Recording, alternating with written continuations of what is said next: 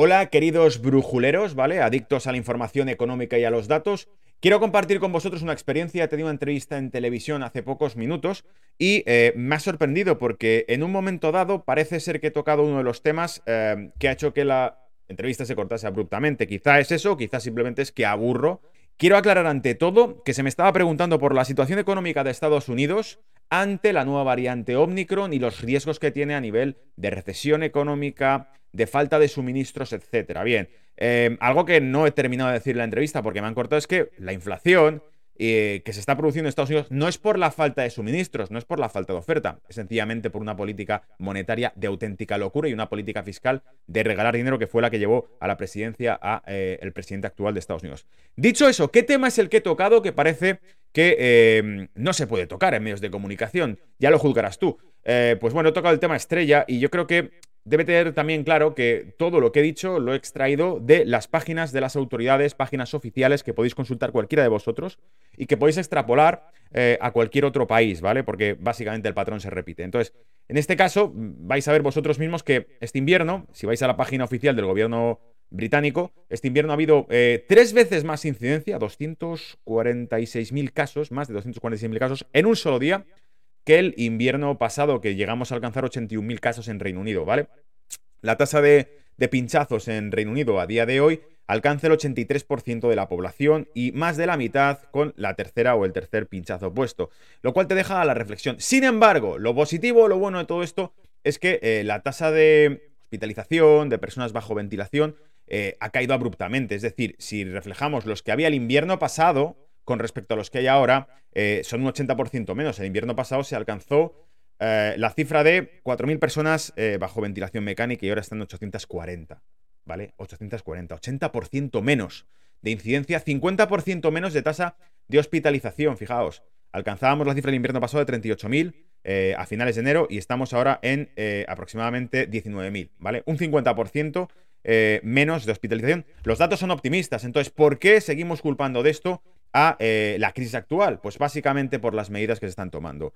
No te voy a entretener más porque eh, el resto está ahí. Es decir, los datos, por ejemplo, que comento de Sudáfrica, también los tengo publicados en Twitter, los he sacado a través de la web de World, eh, Our World Data, que colecta, ¿vale? Recopila datos de cada autoridad, de cada fuente gubernamental para publicarlos en la web. Es básicamente una base de datos estadística. Y eso es todo. Ciencia, datos. El método científico se basa en la observación y en la medición de datos para realizar hipótesis. Yo estoy midiendo estos datos y realizo mi hipótesis. Mi hipótesis es la que he comentado en la entrevista. Si tú no estás de acuerdo, si no te parece eh, que lo que estoy diciendo es correcto, mm, en lugar de hacer lo que hacen eh, muchos trolls, ¿no? A través de las redes sociales que directamente me insultan, les pongo, ¿tenéis algún dato, por favor, que eh, acredite lo que, lo que estoy diciendo es incorrecto?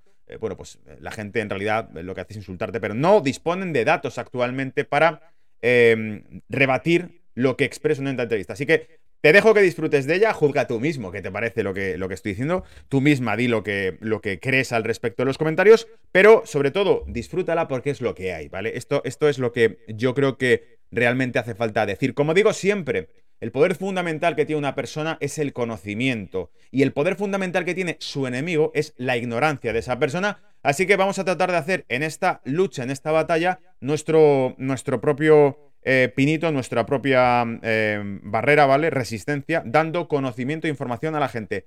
Nos vemos. Chao. Eh, ¿Cómo, ¿cómo ve usted el impacto en la economía estadounidense, siendo una de las naciones más afectadas por la pandemia? Bienvenida. ¿Qué tal, Marisabel?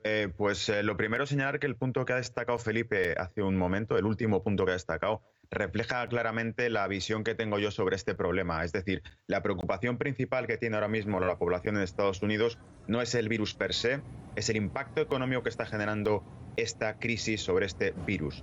Eh, el enfoque que se podría dar para que la gente lo entienda claramente es que no es el virus en sí como tal lo que está produciendo el problema, sino la gestión que se está haciendo por parte de las autoridades y los políticos sobre esta eh, crisis, esta pandemia.